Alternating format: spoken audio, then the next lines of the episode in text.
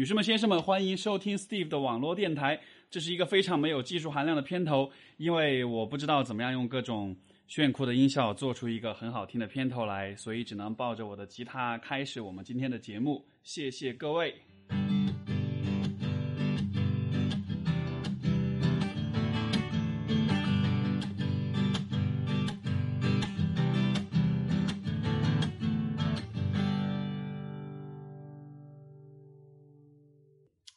位朋友，大家好啊、我是 Steve，欢迎来到我们今天的，其实这算正式的第一期的节目，因为上一期节目是我自己就是叭叭叭讲了很多 关于这个节目的设定，呃，今天呢，就是我们很荣幸的请到了我们的第一位嘉宾，然后呢，她是我在这个多伦多大学的学妹，然后要不你先跟大家打个招呼，然后自我介绍一下。嗯，好啊哈喽，大家好，我是 Sylvia，嗯，跟 Steve 认识也是一个机缘巧合，是微微博上搭讪认识的，对对，微博上搭讪认识的。这个这个年代，我觉得大家都是通过各种社交媒体这个搭讪认识的，所以对对对，对对对，然后呢，这次来找他呢，其实是我最近在做一个纪录片，就是关于剩女这个话题。嗯然后呃，因为 Steve 是做情感咨询的嘛，嗯所以在这方面觉得他应该是一个专家，有很多的事情可以可以分享，嗯跟他聊一聊。刚聊的特别好。对，所以 就我们在录这个节目之前的话，是刚刚我们在隔壁的房间，他录了我的拍了我的一个访谈，就是关于这个剩女这样一个话题，对吧？对那那那就是，哎，首先就是这个这个 Sylvia 是在多伦多大学读心理学，对吧？然后你现但是现在毕业之后，现在接下去的方向是要去读电影，嗯，读电影了，嗯对，算是从小到大的一个梦想吧。从小到大的梦想。嗯，就是可能从十多岁的时候就觉啊得这辈子如果没有任何的现实考虑让我做什么，那就想去做导演哦，这样的一个梦想。然后之后绕了很多路，嗯，各种弯。所以读心理学也是绕，也是绕了弯路。心理学其实不太一样，这个有一个很长的故事，可以有有是有一段故事的这里面。OK OK，所以所以现在是接下来是要去做电影，要去做就是可能对对对影视这方面的工作。啊、我现在对我现在申请相关方面的研究生嘛就是。给我祝福一下，我能拿到。那么像比如说这一次做这个这个纪录片，是我猜想可能多少也是跟这个方向是有点关联的。嗯，其实就是对于我来说，我不知道，可能出于我们这种心理学背景的人嗯出身，我们可能都对人权这个话题还蛮关注的吧。嗯，嗯然后作为就是作为一个女权这种一个方面纪录片，其实算我人生有一个愿望清单 bucket list 上的一项。我没有想到这么早就会开始做，但是对，这也是一个一直以来的想做一个话题。那剩女可能只是其中的一个小角度，刚好这一次选了这个切入口。啊，OK OK，因为我的了解是你们在北京、在上海都都找到了各种各样的人，就是讨论这个。因为我想各位对于各位听众来说，可能这也是一个呃耳熟能详的一个话题，就是关于这个剩女，或者说更大意义上来讲是婚恋的问题，这个这个方面。那那现在为止你的体验怎么样？做这个片子？呃，我们现在是跟拍了，我们现在是有一个故事线，我们跟拍了不同的，就是可能是单身的白领的女性，嗯然后有采集他们的生活啊、嗯工作，嗯我们有约各种的专家也好，嗯专业人士去聊天，嗯聊关于这个话题，嗯。做到现在的感受就是，每个人对这个话题认识其实蛮不一样的。嗯刚刚我和嗯 Steve 在聊，嗯他对剩女这个观点，他觉得这是一个绝对的贬义词。对，对，会有嗯人说是绝对的褒义词。嗯，倒没有，但是很多人觉得这个词是很中性的，他们觉得啊，这只是一个现象，OK，它背后就是其实并没有那么大的一个嗯含义，就是也会感觉说啊，人真的非常是一个非常多元的是是是价值观。其实就是说，呃，我觉得这应该是本来就应该是可能社会的，包括价值观念上的一种一种必然。就是说，其实每个人都很不一样，每个人的经历，包括你跟我的经历，对吧？就我们每个人的经历都很不同，所以说最终我们站在什么出发点去理解很多问题，我觉得这种就多样性、多元化，我觉得是一个必然吧。所以我觉得你会有这样的。做这个节目，做还有这样的感，就是你的这个拍这个片子有这样的感觉，我觉得完全不意外，因为他就本来就应该是这样子的。对对对，哎，那你刚刚说到就是每个人的就是多元的选择，那嗯就是你是为什么进入这一行呢？就是什么嗯带动你？我想很多人听，他们可能也是 follow 你写的文章有段时间了，但是关于你自己的一个经历，可能他们嗯也不是很了解吧？这个，因为我自己跟就是其他的一些朋友，因为我觉得在我眼中，我觉得你的选择或者你的这个人生的规划，你说你想要做电影，包括你学心理学，嗯可能都还是属于不是那么的传统，或者说不是那么的这个这个是，因为因为当时我在留学的时候，其实我身边很多朋友嗯去读商科啊，读工程啦，对读计算机啦，都对吧？就是就还是还是比较主流的选择。但是我觉得我身边就是说，很多这种相对非主流的人，他们的选择，其实我跟他们聊了之后，我发现大多数人都会有一个比较类似的一个现象，就是说，其实你在做这些选择的时候，你并没有一个非常清晰的一个原因，或者是一个给自己的一个说法，就是我要做这件事儿。但是只是因为，像对我来说，我只是因为这个方向，我觉得我隐约觉得这是我想要做的事情，就我没有一个一个一个一个说很清晰的画面，我也会变成什么样子。我只是觉得这事儿我感兴趣，我喜欢做，或者是它让我觉得有趣，我才这样去做的。像当时我决定选我自己的嗯专业也好，包括嗯做现在的工作，都是这样，就是因为别人问我你为什么做，我一我一般哎，最你是一进大学就选了说心理和社会学吗？因为我知道，就是在我们那个大学改专业啊是非常容易的一件事情。啊哈啊哈啊哈。对，你是一开始就对，我是我我不是那种学其他的专业，然后太笨学不了才改的。哦，不是太笨了。哎，你知道吗？你刚刚说很多人学商科和那啊个计算机，对对对我大一的时候也是读商科的，我不是学不下去，我成绩很好，就是对也是啊之前觉得这好像不是一个跟人生追求嗯哼嗯哼嗯哼，不一样嘛，对，就就你会有那种感觉，你会会觉得这个事对这个事儿和你这个人的关联性不是很大。对，你在那个环境里，你就觉得啊，我不在一个对的地方，嗯就是周围的人都不是我这样子的人。就相当于你在一段感情里，你觉得这个人不是那个对的人，哎我跟他对迟早有一天会分手。对，就是哎，你们也没有大的矛盾，但是你就知嗯道啊，没错没错，是是是是是，其实都是一样 没错没错，就所以这个或许就是传说中的 follow your heart，这个就跟你随这样说就很鸡汤 了，这样说就很鸡汤。哎，你接着讲，刚打了个岔。对对对，不不过，但是但就对，呃倒我倒不是真的想要是说要熬鸡汤什么，但是嗯的确嗯就是这样一种感觉，就是说，呃，你像我那会儿大一的时候，呃，一开始我不知道我要学什么，嗯。所以我大一的时候就选了一堆各种，但我大概知道我一定不会学理科，因为嗯。我不像你，我成绩很差，没有，怎么可能？然后，然后这个，嗯，所以我大概知道是可能是选人文的或者社科的这个方向。当时选了人类学啊、历史啊、哲学啊、社会学、心理学，很多这些。嗯，然后心理学其实是我当时学的最水的一个一个一一门课一。百是吧？那门课。对，就是 Psych 一百，对对对对然后就一整个学期，我几乎就没有看书，一直到了啊最后期末的时候，我说 OK 不行了，要报一下佛前面不是有。小考吗？你那个怎么怎么混过去？小考那会儿都有那个每年的旧题，啊对对对对对看了之后你大概就能过，对吧？但是最后期末，当时教授就恐吓我们说说这个这次都是新题，没有老题了。我说一千啊，多页呢，那个书，五六百页吧有，很厚的一本书，特别厚对，，是。所以当时对吧？所以当时考前的时候，我就花了可能大概两三个晚上，就把整个课本通读了一遍，然后读完之后觉得好有意思啊，就觉对得对，就是？特别是刚接触心理学的时候，你会觉得整个世界观好像有刷新一遍，就是原来我平时那么困惑的事情，它其实都已经有人早就对，就就我觉得，就是心理学一个很让人觉得很有趣的方面，就是他会关注到那些你生活中习以为常的事情，但是给你一个很有趣的一个全新的一个解释。就就对我觉得无形当中就把你对于世界、对于自己的认识就就就就扩展了，对吧？所以对所以当时就因为有这样的一种感觉，我就觉得哇哦，这个学科。我不确定以后我能找到什么工作，嗯我不确定以后我的人生发展怎么，但是我觉得它很有趣，我觉得它能够抓住我的注意力。作为一个嗯成绩不好的人来说，我唯一的动力就是要有趣才行。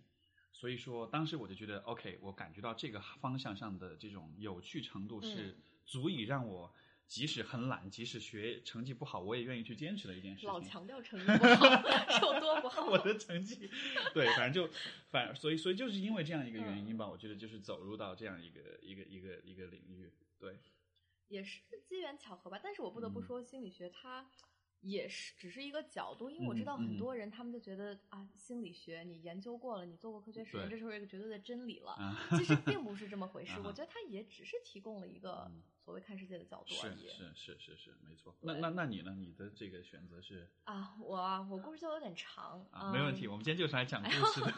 嗯，我刚上大学那会儿，就是也是跟其实主要是父母的原因。其实我从小就是很想学电影嘛，对，那个时候就想说报电影专业，但是有一个就是加拿大也没有特别好的电影专业，对。然后还有一个原因就是父母吧，父母都觉得计算机啊、商科啊，以后去做个什么金融，如果你或者做一个会计，什么挺稳定的。其实好多在北美中国留学生都是这种观念，就不是爱着自己学东西。然后我当时去的学校是呃加拿大那个叫 Queen's University，对 Queen's，Queen's 商科是就是加拿大最好的。对。然后他那个录取特别难录，我我爸当时就想说啊，你都录了这么好的学校，你就去吧。对。嗯，我就去了。但是当时最深的感触就是周围的人跟我就不一样。我的话就是 OK，我来这里，我来上完课，完成一个任务，我就走。我不是很在乎我学的东西，我没有觉得它很有趣，可能有的时候也觉得还好。嗯，毕竟学新知识的时候总有这种感受嘛。是是是。但是就是跟周围那些人一对比，就是他们对这个整个事业的热爱，他们对那个 真的是金钱的那种渴望的程度，是自己就觉得说我不属于这个地方。嗯。然后我当时想说不行，我每天过得不开心，我必须要必须要改变。是，就感觉周围人的三观跟你就是。完全不搭的那种。对，而且就是真的整个人的追求。你想说，同样学一个东西，一样的努力程度，那如果他就是比你爱这个东西，那他一定是做的比你好。就是，特别是在特别辛苦的时候，支撑你的其实就是，没错，那个那样的一种激情嘛。是。然后我想说，不能再待了。其实进心理学也是蛮机缘巧合的吧。我当时商科，但是有一门课就是跟心理学有关。对。不是。So 比较偏可能社会心理学，OK，然后当时呢可能是我整个一年里学的最开心的一门课，就是这个，就是其他的课你也知道数学是，嗯，还有就是也是想说希望渴求，特别是对这个行业一开始不了解的人都会渴求说他给你一种答案，就是我学了这个东西，我是不是就能知道说我人生要干什么？所以所以所以可能就是在这个人生十几二十岁的这个时候，刚好又是一个。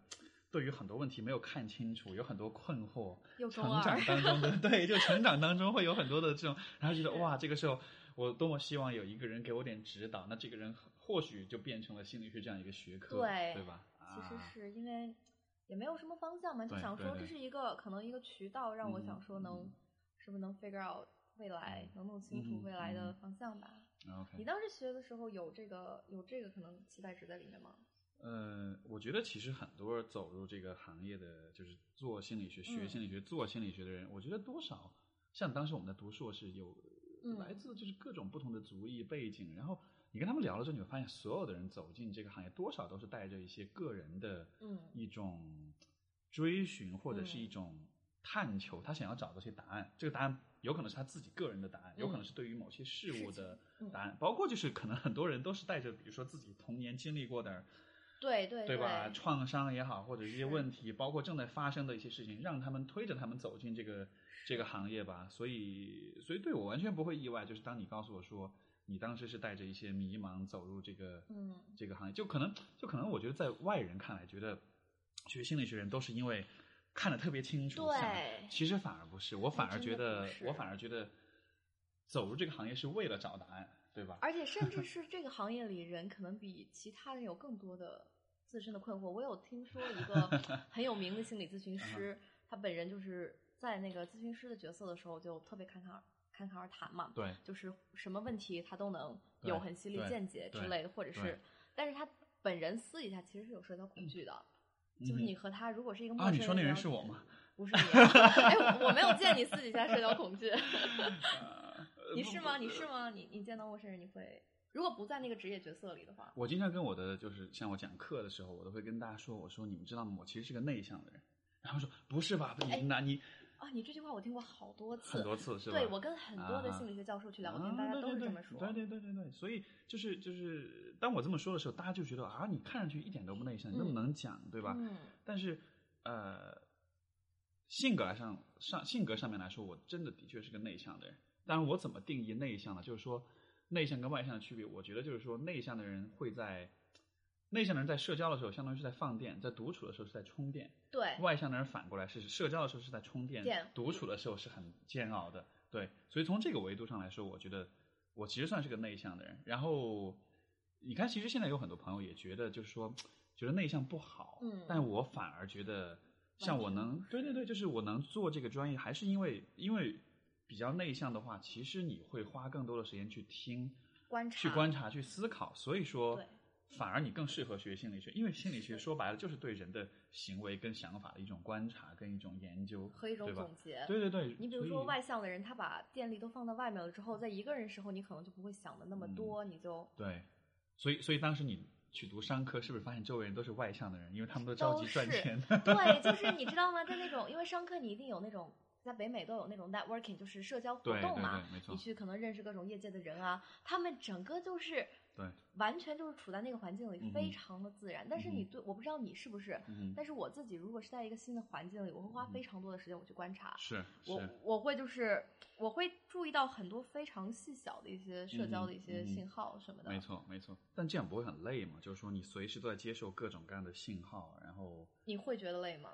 我我会觉得累，我也会觉得累。对对，所以是以前以前有以前有的时候就参加有些聚会，因为因为我的就是因为这个行业里面经常去参加各种活动啊，做活动或者参加活动，然后就呃一开始呢就觉得很有新鲜感，好玩啊，包括你的你可以把一些一些小方法小技巧用上来，你觉得哇特别管用，然后就就特别有成就感。但时间久了觉得。千篇一律，你知道吗？就所有人社交都是一个样子的，所以，所以我有一段时间，这个心态就变得不是很健康。我就开始 怎么，我就开始做什么呢？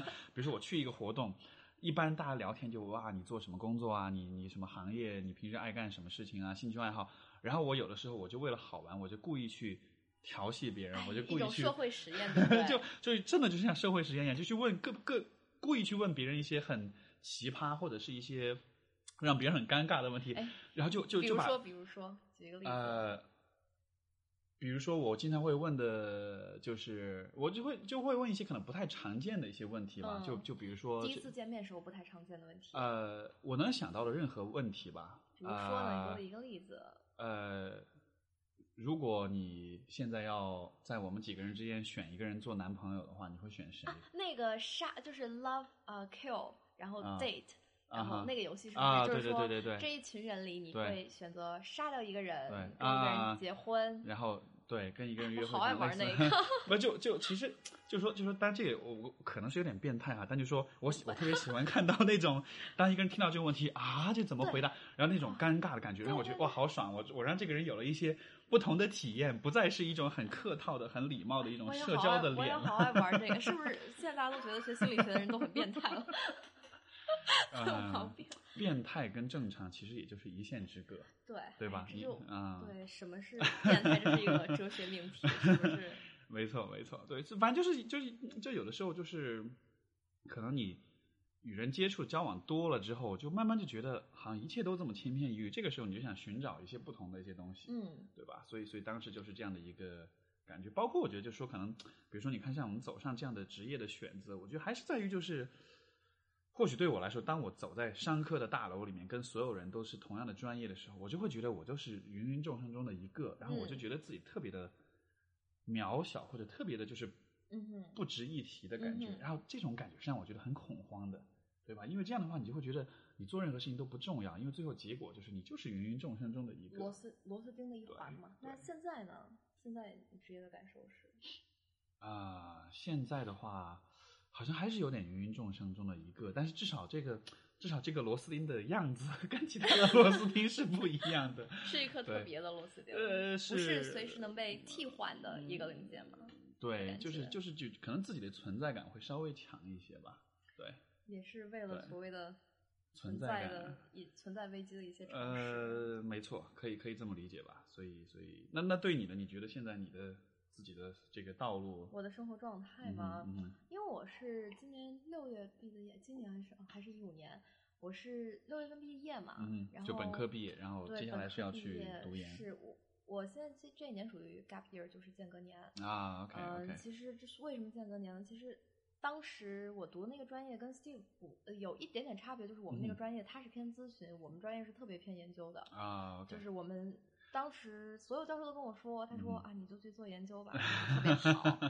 然后也有教授就说，你要是申请我，就是肯定可以给你一个，就是一个机会吧。你看，所以所以说你就是学霸，我就是学渣，没有，真没 有。所有教授都这么这么这么这么期待要你去加入他们。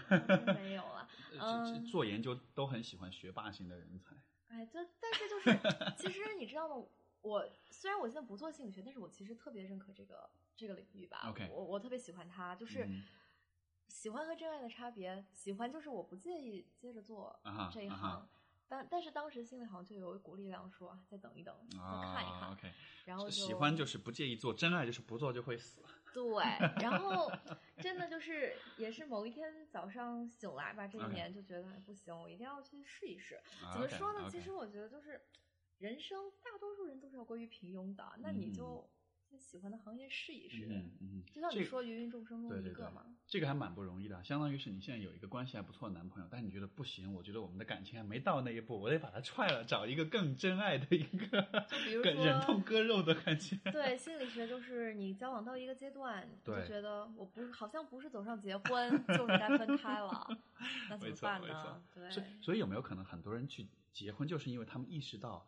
这个人跟我到不了那一步，所以说你说去结婚，对，就他去结婚，就是因为说他觉得我们俩永远不可能到那一步，所以我只能通过结婚的方式把我们捆绑在一块儿。有啊，对吧？可是我觉得，我觉得这个现象特别的特别的中国，嗯，就是包括不仅仅是结婚了，可能结婚不行，那就生一个孩子看一看行不行呗。没错。但是，对，你觉得这种现象你怎么看呢？最最终，当你真正生了孩子、结了婚之后，你会发现关系只能更糟糕。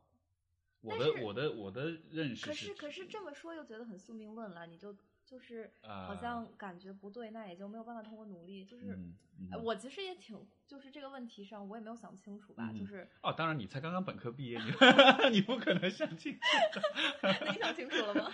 呃，说实话没有想清楚。我会觉得感情的问题，可能我们永远都没有办法真的想清楚的，因为他因为因为就是呃。我觉得就是每一段关系可能都是一个都是独特的吧，就相当于是比如说我做咨询，其实每一个来访者都是独特的，我没有办法用一个特定的一个框架，不管你是学什么流派，你不可能把一个东西套用在所有人身上去。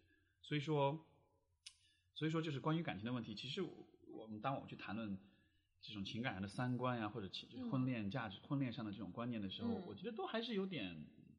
怎么讲呢？就是就是你没有你没有办法去解释一切所有的现象，你总有那么一个人出现，他是颠覆你的情感观念的，对对吧？你有没有读过那一个有一个心理学实验吧？就是研究说什么是吸引，嗯然后那个答案的就是那个实验的结果好像就是说两个人中间的每两个人中间的吸引都是很独特的，都都没有就是都是一些非常细节的，只属于他们两个人的一些影响，而不是说。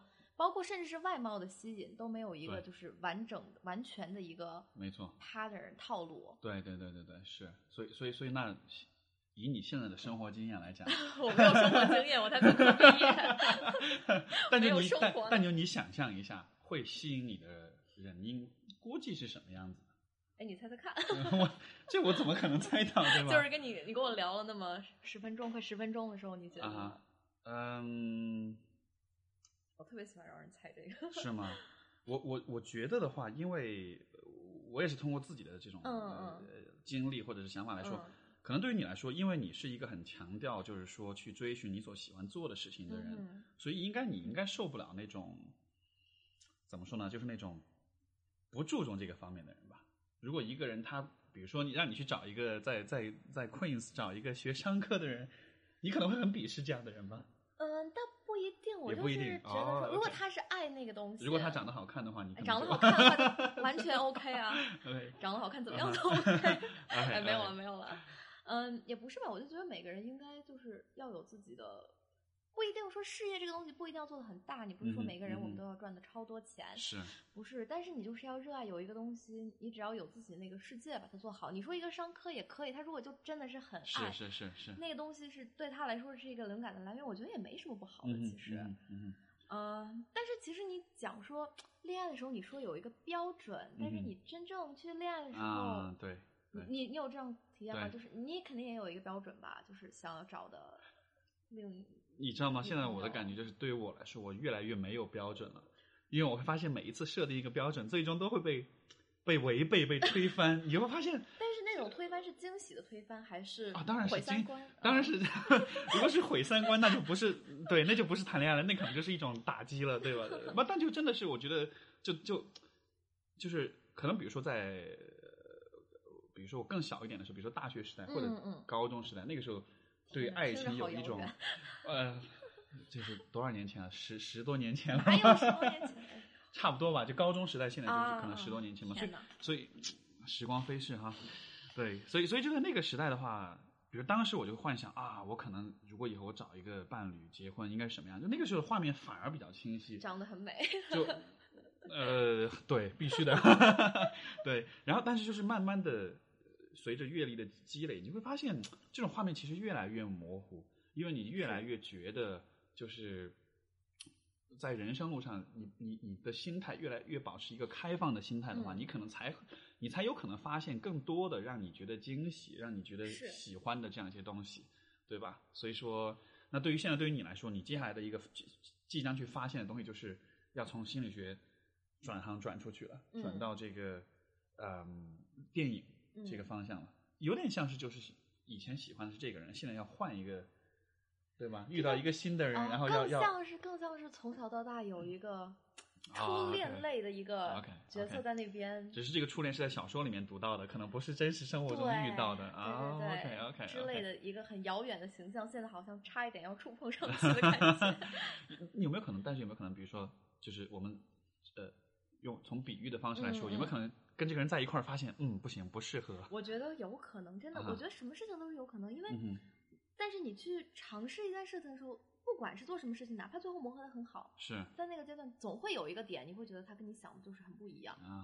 包括心理学，我想，即使是你真正开始做这一行之后，也和你开始做咨询，也和你之前脑子里那个咨询图形也很不一样吧？嗯，我觉得，我觉得对于我来说，就是一直让我有动力的一个原因，就是在于。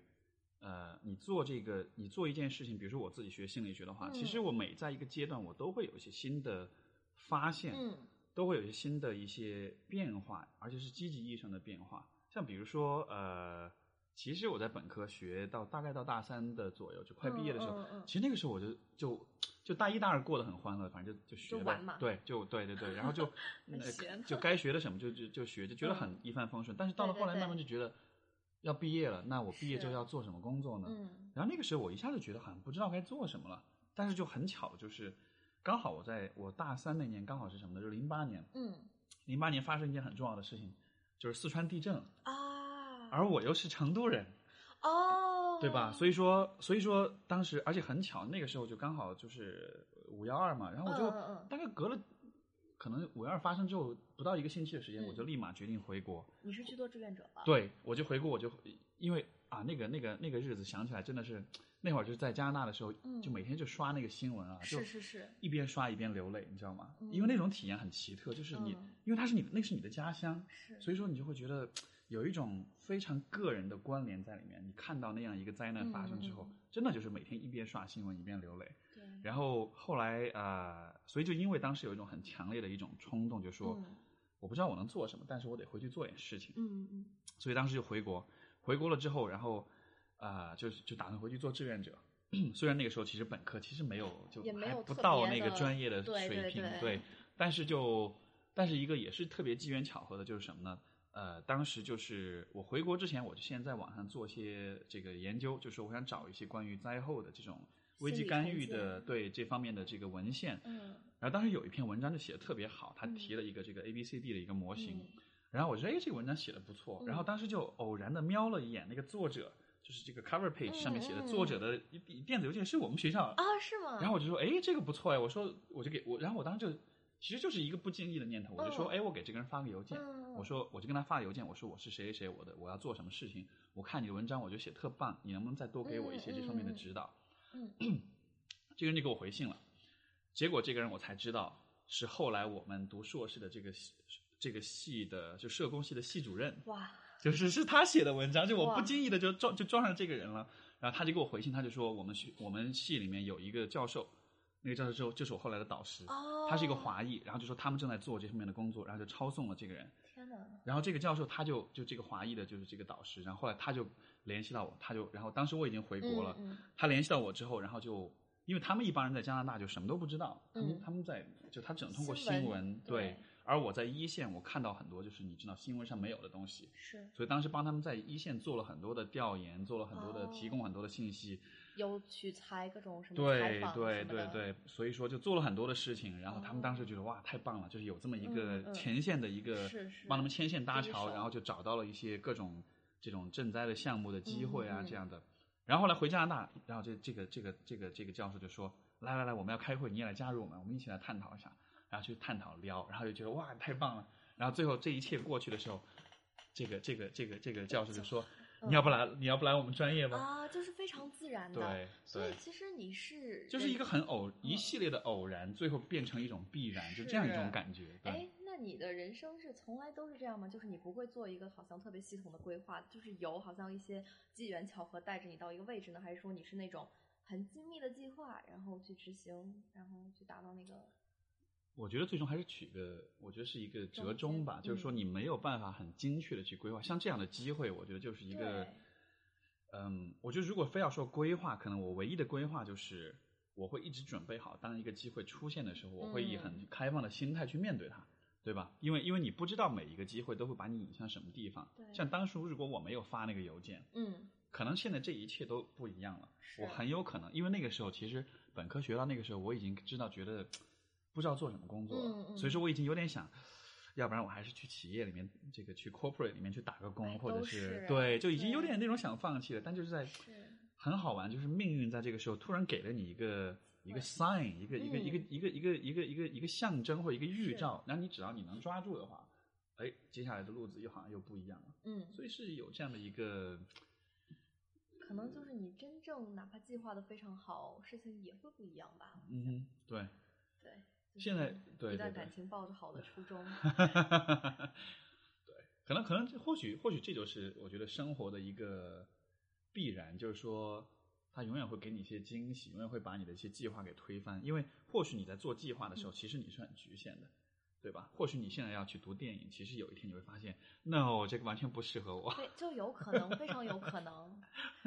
我希望这样说没有给你泼冷水不。会不会，其实我我自己讲真的都做好了这这方面的准备，因为当你真正去做这个时候，嗯特别是这么电影就是动辄就是一个很大的项目，对，它里面遇到的挫折困难真的特别多，嗯嗯哼容易很容易就放弃了。哎，那你你开始说，就是你在小时候是、这是一个你一直以来的心愿，那是什么？我好奇，就是是什么启发了，你拥有这样一个对于电影的一个喜欢呢？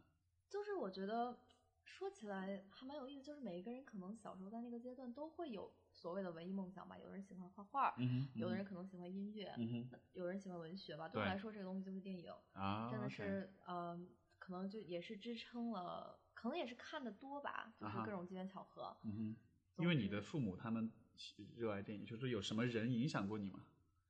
还真不是说啊某一个特别的人的影响，真的是自己好像就把自己带进去了这个爱好吧。自己把自己带进去了。对对对对对。哦，这还蛮不容易的。作为一个小孩，小孩子能够这个，但是 其实也不是主观的，就像你说的，可能看了一部电影，觉得特别特别受启发，然后可能会看很多，然后越钻越深。啊任何一个爱好的，就是可能都是这样的。所以，所以如果有一部，我们说如果有某一部电影带你走上这条路，你你觉得是哪一部？哎，好难呐、好难。天呐，这个这个题真的第一个想到的是什么？我个人非常喜欢伍迪·艾伦，伍迪·艾伦。啊，OK，嗯、可能当然，我觉得这个可能更多是后期的一个影响了，是就是他的那种电影都是非常可能讨论式、散漫式能的。能举个例子，哪一部嗯，包括早期的从《Annie Hall》？Anyhow，OK，到可能后期的，包括他近期的几部电影，其实评价很低嘛，就什啊么《Magic in the Moonlight》之类的。对对对对对，但是他其实电影很多人不喜欢他的点，就是觉得太散漫了，没有一个故事结构。是是是，它都是非常一些讨论的关于生活的话题，关于爱情，但是可能也是我不知道是不是受专业影响吧，会觉得很多的点都是自己在思考的，会觉得这个人好像有一样的困惑，因为嗯哼伍迪·艾伦这个人，你看他电影就知道他从很早很早开始就一直存在一种。活在一种就是非常深的那种存在危机当中。他每一部电影的其实究根到底的那个矛盾就是存在危机。对对对。就是我记得当时看到 Andy Hall 的时候，因为他是自己在里面演嘛，对吧？所以说，所以说，感觉就是一个特别焦虑的一个一个一个，随时都在考虑我有没有取悦到我的爱人，他为什么不爱我？或者是甚至是自己的人生的那种 焦虑吧。就我记得有一个特别是他那个小孩的时候，对，他有一个说啊，这个宇宙要爆炸了，我不能再做我的家庭作业了，就是感觉说宇宙都要爆炸了，还有什么意义？其实从很早开始就是这种存在危机的，而且它其实是一种他的电影。不不是按照某一个套路来嘛？对对，他是自己的一种风格。但是其实喜欢的导演、喜欢电影真的非常多，就是吧？可能一下子跳出来的是他，但是啊，对，OK，对，他的他的没有 Woody Allen，就是他的，比如说他那个那个就是巴黎呃呃午夜巴黎，对对，然后呃，当然我看他的片不多，但这一部印象还蛮深刻的，因为。但主要是因为画面实在是太美了，所以后来后来去了巴黎之后，发现哇，这一幕真的是这个样子的，对吧？所以对，OK OK。那么除了乌利亚伦，比如说还有其他的能想到的？呃，我非常喜欢一个那个导演是啊，你有看过一部就是那个《黑暗中舞者》Dancing in the Darkness）？好像有听说过，对，那个那个那个那个导演叫那个 Lars von Trier，是一个比利时人还是哪里人？嗯，还是丹麦，我给忘了。嗯，但是嗯，他的电影也是可能从第一次看就觉得特别特别受启发。包括他最近期一部电影是那个女性影者嘛，《Nymphomaniac》，嗯，那部也拍的特别特别好，就是分两部，是也是非常受启发。是，所以好像你喜欢的电影都是那种能够对你有一些触动、有一些启发，或者是……其实怎么说？我觉得就是任何一个文艺的载体，它归根到底就是共。共情嘛，嗯嗯，其实你不管说是音乐，音乐其实也是共情。你相当于是在电影中找到一个找到一个懂你的人，也不是说懂我，就是我觉得他对这个话题的一个 presentation 一个展示，OK，就是我非常的喜欢吧。当然也有就是我我我也会很喜欢，就是画面感很好的，就是那个单单是画面上很很好看的那些电影，比如说就是那个 Wes Anderson 之类的，就是他就很重画面那种。明白，像那那你应该蛮喜欢那个叫什么布拉格，呃呃布达佩斯酒店，对对对对对，布达佩斯大酒店，对，像类似那那一派的。哎，你呢？你对电影有没有什么喜好，或者是？我属于一个比较矛盾的人，就是说我的所有的品味都非常的杂。所以我没有办法，比如说，比如说，比如说，如果说到音乐的话，我一方面特别喜欢民谣，像 Jason Mraz 这种的，弹个小吉他，特别小清新。然后弹吉他的是吧？对，然后我我的这个节目的片头曲就是 自己弹的，然后我就没 错。对，然后但是另一方面又喜欢听摇滚啊，听金属啊，听那种特别特别愤怒的那种，比如说比如说那个就是呃呃呃 Avenged Sevenfold。啊，我知道吧？对，是比较那个很很很很重很重，非常非常 hardcore，非常重那种那种节奏带来那种强烈的，就可能是因为情感上是一个比较丰富的人，又有细腻的柔情的一面，又有这种愤怒的激情的，或者是这种很很很这样的一面吧。所以说，就是就是就是我听的看的东西都是那种能够把自己的不同的面给带出来，然后有一种在草原上奔跑的那种很畅快的那种感觉。对，所以所以。可能其实这也是我自己就是一直给自己的一个啊怎么说呢一个定位吧，就是我不想成为某一个特定类型的人，我不想这辈子就只做小清新，我也不想这辈子就只做这个摇滚青年，我想我可以两个都做，虽然看上去很矛盾，但是这种这种这种这种矛盾体共存的这种感觉，就让我觉得好像突破了一些传统的一些界限。这个样子的，这个是刻意的吗？就是有说多少是刻意的叛逆吗？我觉得多少有点、有点、有点刻意的，就故意这个样子的吧。对对对。但是其实 装到后面就是自己了。嗯，这个还是怎么讲呢？就是呃，我觉得音乐这个东西很有意思的点就在于，它不像说文学或者是故事，你能很深的研究出一个架构。嗯音乐这个东西，它。非常的感性，但对对对对对，有一个它最根基又是一个非常理性的东西。我有一个朋友说过一句话，他说他说这个音乐就是能够听见的感受，嗯，所以说我觉得还蛮有道理的。就其实你当你去选择不同的音乐、不同的文学文艺的作品的时候，其实你都是希望得到一种特定的情感的这种体验。对，包括我觉得你去谈恋爱的时候，对吧？就是。你跟不同的人在一块儿，你都是希望你跟一个很靠谱的这个经济适用男在一块儿，你是希望有一种安稳的感觉。经济适用男这个词很 不政治，真的。不政治没关系，在我们在这里什么话都可以讲的。对，然后就是比如说你去找一个那种很浪漫的那种、那种、那种、那种大众情的，你可能就是希望有一种很、很、很、很、很热恋的，或者是一种很嗯激情的，就是可能就是。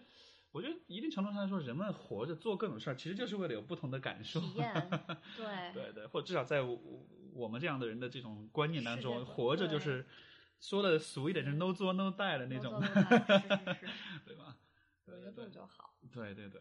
那么，所以这个现在这个纪录片拍到现在为止，呃，因为我知道接下来你是要把它剪成一个大概三十四十分钟的一个四十分钟左右。这个片子会在什么地方？因为我想可能这个这个听众朋友们肯定会有兴趣说，哎、嗯嗯嗯做出来之后能不能给我们看一下当然会啦，会放在网上，但是呃，也会去参展一些电影节吧。？OK，就是可能在电影节的期间。会拿下来，但是嗯呃，一定会放在网上 OK。OK，对回头我会，如果等你网上哎放上去了，这个比 给如说会我们做一个宣传。对，就放在 比如说微博上，因为因为其实这样的话题，我觉得还是很多朋友还是感兴趣的。就不管你是什么婚恋的状态，我觉得，因为因为因为其实情感的话题，最终还是折射出一个更多的就是关于人性的很多问题，对，对吧？所以说从从呃从这个角度，我觉得啊、如果大家感兴趣的话，就是对于情感的问题愿意去做思考的话，对吧？可能可能，我觉得这会，其实我也很期待，因为我也很想知道，就是说这种多元的视角到底是什么样子的。是因为因为我们的不是说我们这个纪录片的角度不是说是单一的，就是我们要宣扬某一个对对观点，对我们其实是更多是一个开放式的讨论式的，嗯有不嗯同的观点都放在一起，判断是自己去做，嗯哼就是没错。所以它不是一个说 propaganda 之类的东西。嗯对对对对对，其实这也是我一直以来我的很多的文章、很多的观点、嗯。都是在强调这样一点，就是不要，就包括我会跟我会在微博上说，我说你们都不要相信我一定就是对的，对对对，即使你觉得我说的东西很有道理，但是也不要觉得我一定是对的，因为呃，所有的事物永远都有不同的角度，对吧？然后像比如说，有的时候我们这边微信后台很多人问问题，说我应，比如说我应不应该跟这人在一块儿，我应不应该跟他分手？真的很多时候我很无奈，我觉得没有标准答案，最终你都是需要自己去找到你自己喜欢的。就说白了，还是你得鸡汤一点，就是你还是得 follow your heart，你还是会去是对吧？你去，你得去找那个你自己觉得喜嗯欢的那样的一个结果。有的人觉得这是中庸，或者说这是就是在灌鸡汤，没有在解决嗯实质的问题。嗯但是怎么说呢？这种大的议题，嗯可能呢有结能做出结论的只有嗯这个人。嗯，对对对，嗯，冷冷暖自知的一种感觉，对吧？那那我想，比如说对于你来讲，现在你要学电影了，这是你一直心之心这个心之所向的这么一个方向，还有什么事情是你是按照这样一种方式来做选择的吗？呃，你说是心之所向，对，就是就是 follow your heart 的这种方式来做出的选择哎，。其实你说人生能有几个大议题啊？嗯事业、嗯感情，嗯，还有什么呃，友情友情，我呃都很随心。，OK，对我，我都都挺任性的。是吧？呃都挺任性的。也不，我说的任性不是说撒娇是，因为我觉得任性这个事情要分两种吧。有种任性有钱的跟任性跟没钱的任性。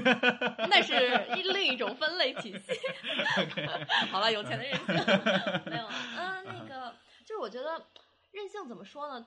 我们就说单说就在感情，比如说感情这个话题里我觉得任性是有两种的。嗯一种的任性呢，比如说女孩子跟男朋友，她说嗯你为什么这样？你为什么要打游戏？你不接我电话？对我觉得那种任性，它其实更多的不是说要随着自己来的那种有一个原则，它是嗯其实是在测试对方到底有多在乎自己。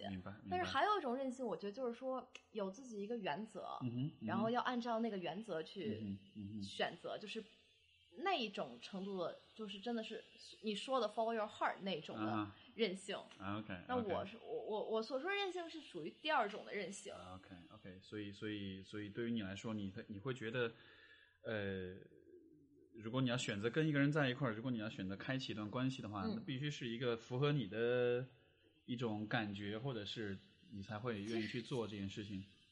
但是每一个人都是一样的吧？你不会就是反正至少在我现在这个阶段，我也不好说以后，嗯肯定不会因为说 要结婚或者是那种很功利目的去谈恋爱。你还嗯对啊，我毕竟还小啊，你还小，好不要脸啊！对，我这是这样的，就因为我回想我在刚刚大学毕业的时候，我想那个时候我对我自己的未来的感情真的是一点概念都没有，而且而且我觉得现在其实现在有概念了吗？越来越没概念，不知道为什么。越活越不明白了。对，就越就因为看得多见得多了，所以反而就越来越，我觉得就是对，因为因为是这样的，因为就是说，呃，我是对情感这个东西，其实我一直是带着一种敬畏的一种心态去面对它的，因为我觉得是一个特别认真的一个嗯事情嘛？呃，我觉得它是一个怎么说呢？就当这个，就因为我自己的观点就是说，呃，我觉得人终极来讲都是孤独的，嗯对吧？就是我们每一个人，我记得这曾经是这个是是是是，我们那会儿在大一学哲学的时候讲到，好像是讲的就是说这个，就讲就讲笛卡尔说我思故我在嘛。他说为什么我们会说，就因为他这个的这个我思故我在的，前提就是我们每个人都是绝对独立的，我们不可能知道别人在想什么，是对吧？所以我没有办法知道别人是否真的存在。那么因为有这样一种终极的孤独，我觉得可能情感或者爱爱这样一个东西，嗯它是一个在某些时候能够帮助你去突破这种终极孤独的一种力量。是虽然这种力量可能不是说可以一直持续的让你感到不孤，但是它我觉得它是一种可能性，所以这在我看来是蛮神圣的一件事情的。可是心，哎，可是心理学里又有一个理论，你可能也学过嘛，嗯就是说人的最根本，对。它是一个会去就是寻求亲密关系，这是一个啊，当然对，有就是进化、进化被进化根源的一个事情，是是是。就是每一个人都是会去寻求亲密关系的。是的。那天我读了一篇文章，就是讲有一个挪威的一个二十四岁的一个工程系的学生，嗯他当时就做了一件什么事儿呢？因为他从小就是，呃，他读了很多关于这个加拿大的那种，就是 Northern Territory，就加拿大嗯北部的那种，北边就有一个对对对，的就很大的一片这种，呃，对很荒无人烟的一片领土。然后他就读了很多关于这个在这个领土上探险的故事，所以他当时就在二十四岁的时候，他就做一件事情，就是他决定自己到一个这种那个他在那个地方通过谷歌地图找到一个非常与世隔绝的一个区域，他就在那儿去，他决定在那儿住一年，一年呢，一年，一个人一个人，然后跟外界没有任何联系，除了有一个卫星电话，他是用做紧急的用途，啊真的就去了。然后那个，然后他去了之后，他到了六六个月的时候，他就受不了了，嗯。然后他就打电话给他的这个给给朋友说：“你们你们，我要我要回来，哎，嗯我要我要我要离开这里，你们要来找我。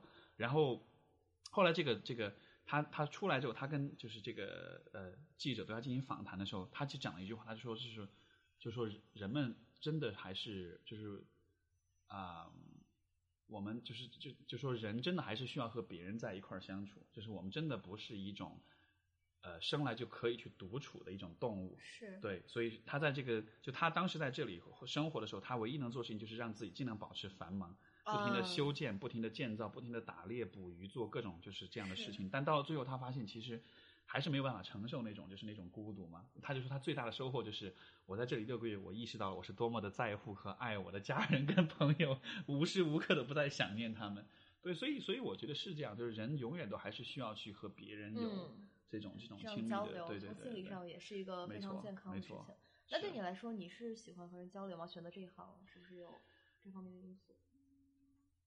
我有的时候会有这样的一种体验，就是说，嗯。比如说我跟我的来访者做个案了之后，嗯嗯 就是虽然是在帮助他们解决他们的一些问题，但是但是因为这种对话有时候会很深，嗯。呃，像我想起我以前大学时代在在我们学校做咨询师的时候，嗯。然后那个时候就我当时当时就就是有有一个这个来访者一个，然后我跟他关系就特别好，因为我们嗯。见的时间很长，然后到了最后一天最后一次咨询，我们结案了之后，然后啊、最后他离开了，站起身来我们握手，然后嗯他。呃，出了我的办公室的门，我当时就站在办公室门口，目送着他走到那个走廊的尽头，一步一步走远。然后完了之后，我把门轻轻的关上。嗯我当时面对这扇门，我就站在那儿站了，可能足足有五分钟的时间。当时我就觉得，就这个人，他可能就我们从此可能就不会再有交集。对。但是你会知道你在另一个人的生活当中留了下一些东西，包括就是说，这样说可能有点自恋啊，但就说，但就说是你会知道他的人生就此就会不一样，因为有因为他和我有过这样一段经历，是。所以在那种时候的那种感觉，你就觉得你跟这个人是真的是很亲密的联系在一起的，即使你们以后再也不会见面，然后我觉得那种感觉就是像是就离天堂很近，啊，你知道吗？所以就是那样一种，所以是一种很让人很嗯上瘾的感觉的。有，对，我觉得做自己喜欢做的事情的时候，就是有这种感觉。嗯对对就就是当你和一些人或一些事情嗯有一种非常终极的一种非常深的嗯一种联系的时候，好像就所以这么说来，好像我们做一切事情都是为了让自己不孤独啊。其实是啊哈 哈，都是在寻找说对，不要孤零零一个人，要留下点什么东西。没错，没错，没错。对你有过你有过类似的这种感觉吗？就是有一种非常终极的那种体验吗？其实真的就是在学电影的时候，在拍电影的时候，就是哪怕是因为剪辑电影是一个特别无聊的事情，就是特别就是你真的就是把 所有你拍的东西，可能你剪出来一个五分钟的东西，你拍的素材可能有几个小时，对一遍一遍的看，一遍一遍的挑，对，然后一遍一遍的调颜色，嗯哼，嗯都是非常非常枯燥的过程。对，但是那个整个过程都非常的流畅，没有嗯任何觉得说我做不下去，不像写论文儿，写论文是是像便秘是吗？要一点一点往外挤。就是就是心流嘛，就是一个 flow process。啊，OK OK，觉得做这件事情非常的顺畅，做完当一个就是东西剪完之后，真的会有一种嗯啊，完成了什么东西的感觉。所以当你看你的作品的时候，就会觉得哎，但是其实会更用就是一种批判性的去看啊，这里不太好。啊，OK OK OK，是一般一般好像都会这样子吧？对对对，当比如说那个，我我记得以前我们学校就在大学时代玩乐队的时候，也是那会儿玩乐队，然后就我是鼓手嘛，那个时候啊，，哎，你你还打鼓？你不是呃，这都后来转了，会是吗因为因为没有嗯这个鼓已经很久没玩了，因为啊这个怕吵到邻居是或者怎么样。但就那个时候，就我们当时上台表演，然后下来所有人都说哇，你们好棒，怎么样？我当时想的就是天哪，我都我们犯了好多错误，这也错那也错，就那种自我批判特别强的感觉。你大学时代应该很受欢迎吧？玩乐队这个。呃，就是学生会会长。哦，Steve 在那个大学阶段是我们这里就是一个特别特别大的中国学生社团的 嗯社长，这都是这都是好汉不提当年勇，这都过去了。应该很受欢迎吧？那个年代。呃，其实也还好。其实我之前不是说过嘛，我属于内向型的人。哦，对，就看上去很好像做很多事情啊什么的，但是我更享受的反而是独处。就是就我觉得很，其实你就比如现在我回顾自己的人生，我发现我做过的很多我引以为傲的事情，其实都是嗯自己一个人的时候做出来的。我在很多时候跟别人相处的时候，呃可能会开心，可能会觉得很放松、很舒服，但真正让我觉得我很，比如说我自己，比如写的书或者写的文章，或者做了一些什么样的各种各样有趣的事，很多时候都是自己一个人做的，对吧？所以就是有一种祝孤生的那种感觉，你知道吗？哎不会，其实 你你是一个非常需要自我空间的人吗？就是你比如说密集的社交了一天之后，你一定要有时间回到家。我也是，是是，因为因为你就觉得就整个人就就很抽干了，对，抽干了的感觉。觉得需要一个自己的时间回一下电。是是是，那那那比如说像如果你要去拍片子呀或者什么的话，那那你应该随时都跟很多人一块儿工作啊什么的。对对对，完了嗯就回家倒头睡。回家。或者就是可能闲下来，比如说拍完忙完，嗯哼嗯哼。不管是一切的工作吧，我就是只要是密集的跟人交交就是交往之后，回到家就想一个人待在家里，嗯哪怕嗯是看一看特别无脑的东西嗯都好，但是要一个人。是，现在为止，嗯，如果这个问题可能有点难回答，但就是说，现在为止，你有你感到最最孤独的时候是什么时候？最孤独的时候啊，能想起来吗？其实是这样的，就是嗯每当人生你觉得你在经历一个特别大的挫折的时候，你回头看都觉得就是都是屁事儿，啊，都觉得 OK，就 OK 都觉得没有什么吧。嗯哼，但是可能在当时那个时候，你会觉得自己很很当孤独吗？时当时我不是不读不读商科了嘛，啊，OK，然后我要去读去心理，我妈就我妈就觉得特别特别的不靠谱稍。稍微近一点。哦，稍微近一点是吗？哦，嗯，我妈就觉得特别特别的不靠谱。她觉得说你做这个能干嘛？你就把自己全身精神病了。就是 你知道，很多人对心理学都有这方面的一个误解嘛。然后当时就是，我就执意不想读了，不肯读了嘛。对，当时就是跟家里，我跟我爸妈一个月没讲话，电话也不打，就是面也不见，也不 Skype。啊，你那么跟他们当时那么大矛盾，就特别的僵，闹得特别特别特别的僵，嗯，真的是不讲话。然后我这个人真的特别特别少哭，嗯就是我看可能文艺作品的时候，听歌的时候会哭，但是就是在日常生活中，我真的嗯是从来不哭的一个人。一一年大概哭几次？有统计过吗？你如果不算看电影哭的那种，啊，对对对，基本上就不哭。啊我自己的事情我是不不会掉眼泪的。OK OK，但是那一次真的就是到可能一切就是申请尘埃落定，对，然后拿到 offer，我决啊哈定接了。然后那个时候就是真的是一个人在浴室里就是大哭了一场，就是然后开着水，也没有人听到。哇哦，就是嗯，然后那个时候因为好自己觉得好像也没有人支持你，对对对，父母觉得就是不理解，对他说你那个专业那么好，那么容易找工作，是是，然后朋友也觉得就是你干嘛要折腾呢？就是你可能再过两年就习惯了，嗯哼，然后嗯大家都觉得说不是一个好的决定吧。嗯哼，但是就是那时候真的就是觉得自己是一个人嗯在，好像做这一件事情，就是、嗯就是孤注一掷的感觉。是现在回来看也觉得就还好啊，也还好就是那个时候确对实还挺是是是，所以我我会在想象就是那样的一种感觉，可能就是就我不知道为什么我会有这样一种感觉，就是说一方面你当时是在哭，是因为你觉得很孤立，但是对我我我会觉得这种感觉当中有有它怎么说呢，也不是美好，但就是有它我觉得我积极的对对一面，对，就是一方面觉得自己很孤独，一方面又觉得这可能真的是一个成长吧，就是可能之前也没有说靠自己没错，一个人，没错，好像就是当你孤注一掷的时候，其实你内心是有一种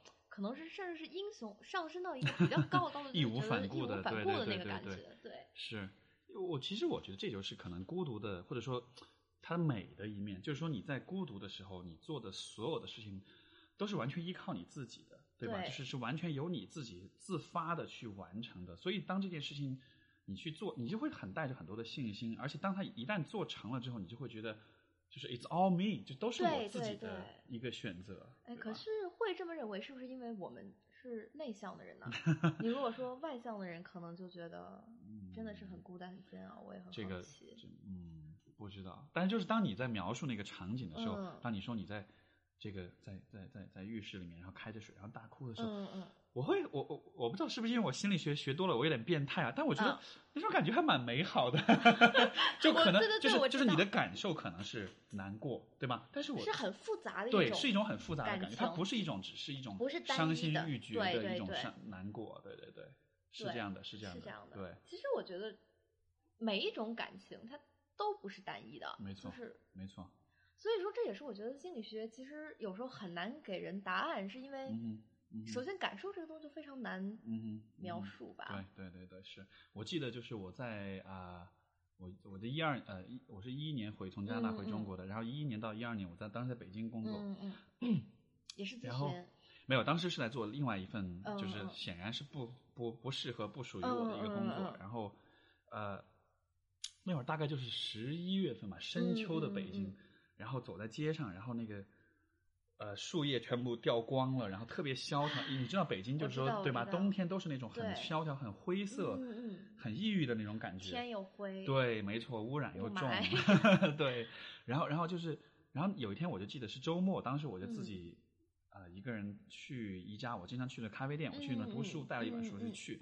然后走在路上，就是因为那个时候，第一我在北京，当时朋友也很少；第二我做的事情也不喜欢，然后就觉得不开心；第三这个天气是这个样子的，然后我自己又是周末，我自己一个人很苦逼的去一个地方独自嗯看书，嗯，那个时候就走在街上，我就我真的就会觉得那个那种孤独到就是胸口真的会疼，你知道吗？就真的是那种 physical 的那种生理的疼那种感觉。对，哎，然后其实也是有那个心理学的啊，那个支持的嘛 你果然适合做科研，全部 任何话题都要扯到研究上面可是可是。是有数据，就是就是真的是有说嗯情感上的疼是会是在生理是是上会反映出来的，，没。错没错，是是是，所以所以就当时就是那种感觉，就就一路走一路胸口就疼，你知道吗？嗯嗯但是就是在疼的时候，我就会有另外一种很奇怪的体验，就是我觉得我活着啊，就是你会才疼，就是因为你活着。如果你没有感觉的话，你就是行尸走肉了。对对，所以当时心里面就是那种小庆幸，就觉得哇，我还活着，所以我能感觉到这样的受到这一些东西。些，你就没有还对生活没有麻木。没错，而其实你就，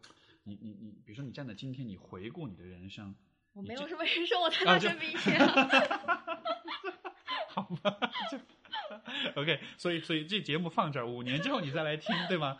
你就会觉得 但就是但就是你回顾你过往的经历的话，嗯其实你真正能够记得的东西，往往不是那些对很安稳、很平稳，甚至是很开心的，反而你能嗯记住的是那些可能不是那么是很痛苦或者很痛的时候。但是我觉得好像就是你的这种，你最痛的时候和你最开心的时候，多少就定义了你这个人人的一种边界。对对吧？所以，所以，所以我估计是接下来的这个若干年的时间，你还会经历很多大起大落的时候，对吧？然后，期待一下，然后期待一下对对对，不管是我觉得，不管是是职业上也好，还是说自己个人的成长呀、情感上也好，可能对吧过五年再来做这个节目。过对，如果过五年这个这个这个这个节目还存在，今天就像一个时间胶囊一样，对吧？先先先摆在这儿，先话先撂在这儿。今天呢，我是这个样子的，然后五年之后，呃，谁知道又是什么样的呢？嗯，对，但是但是我我会觉得，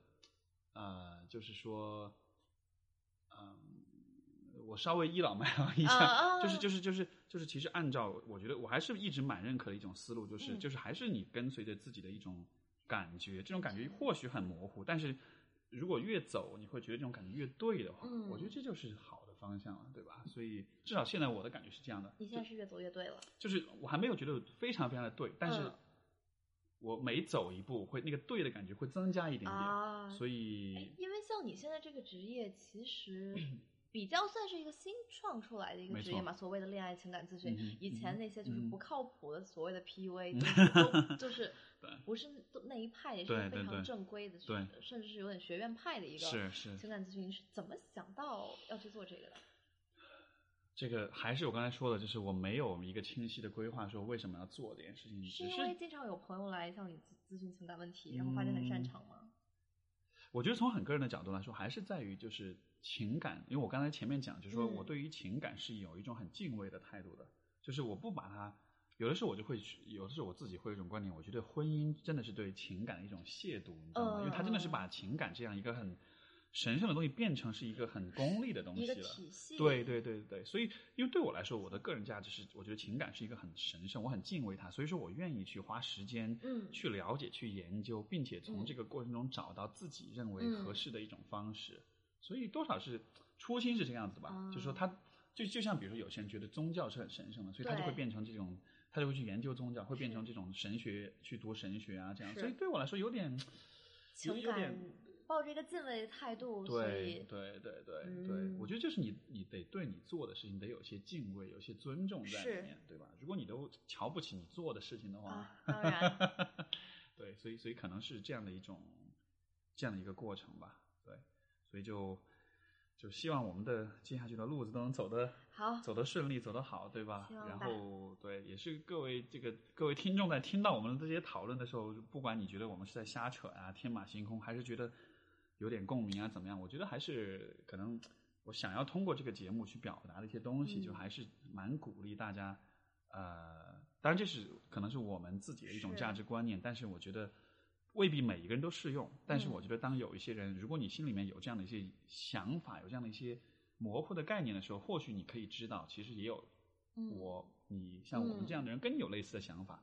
然后我们并不是说自己多么的成功，但是在这个路上至少一直有去尝试，然后这种尝试带来的快乐，我觉得还是蛮蛮蛮让人这个感到满意的，嗯 对吧嗯？好吧，好，那我们今天的节目就到这里，然后非常感谢 Sylvia 今天这个第一位嘉宾啊，所以说第一个吃螃蟹的人，你谢谢感 Steve 邀请我，哎，聊的还顺吗？还还可以，还可以，就感感感觉感觉还对吧？因为刚才我们前面做这个节目访谈，也觉得哎，好像这个挺聊得来的，所以蛮好的。对对对对对，所以我也很喜欢这样一种对话的一种方式吧。所以好，那我们就到这里，然后就，跟大家说再见。好，再见，好好，对对对各位观众，那就是这样，拜拜。嗯，拜拜。